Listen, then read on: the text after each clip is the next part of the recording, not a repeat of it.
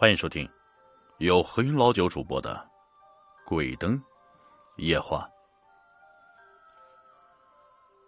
西藏林芝地区那儿的老百姓至今还是谈毒色变。传说啊，因为过去这里流传着下毒夺魂术，这法律对下毒者的处罚也是十分严厉啊，甚至。对某些下毒者，人们用竹签钉入食指之后，再绑在木头上扔进河里，任其漂流。由此可以看出啊，人们对下毒的行为是深恶痛绝。这些恐怖的下毒夺魂术的实施者都有着什么目的呢？夺福，这类人下毒的目的是为了把别人的福气、运气。转到自己身上来，他们下毒的对象往往是那些有权势、有地位、有钱财或长得漂亮的人。这显然是受了万物有灵论观念影响的结果。人们认为，不仅人是有灵魂的，而且宇宙中万物，诸如山峰、河流、树林、花草、飞禽、走兽，都是有灵魂的。万物之灵互相关联，又可以相互转化。夺福而下毒的历史十分悠久啊！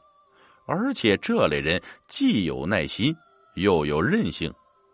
他们一旦看准一个人，无论等多长时间，都在所不惜。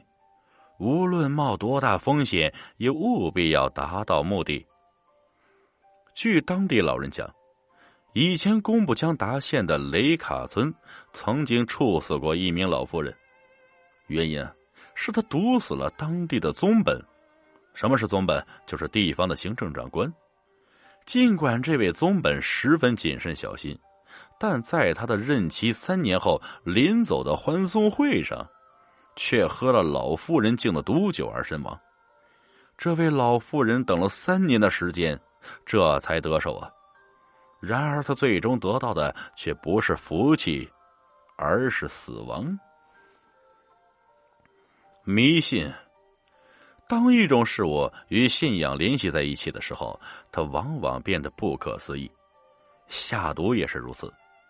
在工部地区，有些下毒者自称是宁玛派教徒，他们信奉一位毒神。实际上，宁玛教中根本就不存在这样的神灵。这说明，这下毒者也是希望找到一种宗教上的载体啊。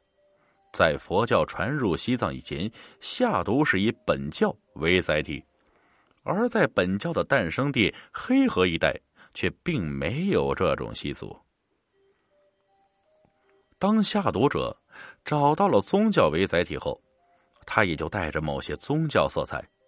这类教徒有自己的经书，他们每天都会算卦占卜吉凶。若今日来人吉，哪怕是仇人也可以幸免于难；若今天来人凶，哪怕是亲朋好友也在劫难逃。在错高乡村，就曾发生过这样一件事儿：一位下毒者盲目听信卦书。竟然把自己在外地读书、刚回家休假的女儿给毒死了，可见下毒夺魂术的愚昧、麻木、狂热到了什么地步。有时啊，他们为了不失信于毒神，也会给自己家的牲畜下毒。这类下毒者，他们一般在自家门上或者金牌上有所标志，只不过外人是看不懂。大有姜太公钓鱼，愿者上钩的味道。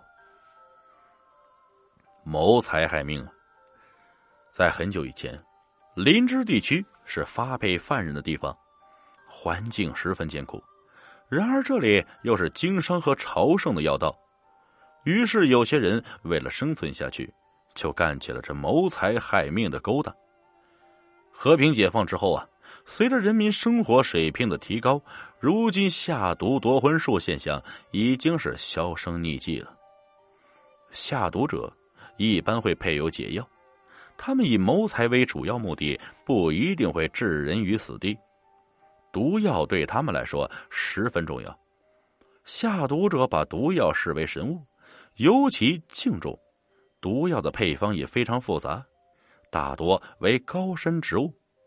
林芝地区由于海拔不高，气温温湿，植物种类众多，有毒的植物也很丰富。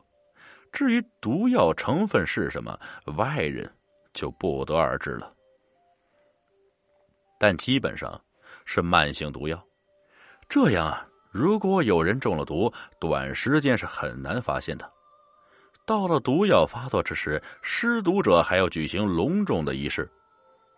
仪式一般在夜间进行。他们往往披头散发，头顶毛毡，这脸上涂满黑乎乎的植物汁液，在火堆旁手舞足蹈，这口中还念念有词，一边祈祷一边感激毒神仁赐的赐予。下毒多魂说很难追溯他的历史根源。一种情况是可能与以前部落征战有关，人们不甘心受入侵者奴役，在没有强大反击力的情况下下毒，就成了他们的报复手段。后来，这随着胜利者统治的日益巩固，下毒也坚持下来，最终下毒被宗教化了。另一种情况。是过去啊，这里的下毒者皆为女性，下毒技术由母亲传给女儿，一直传下来。如果这家人没有女儿，下毒啊也就到此为止了。这种习俗的出现，可能是父系氏族社会在取代母系氏族社会的过程中，妇女为了维护自己的权利所做的一种反抗吧。虽然下毒夺魂说让人感到恐怖，但实际上下毒者为数很少，而且为当地百姓所不齿。随着社会的进步，人们文化水平的提高，这种恐怖的习俗已经基本消除了。感谢各位听众，本集故事播讲完毕。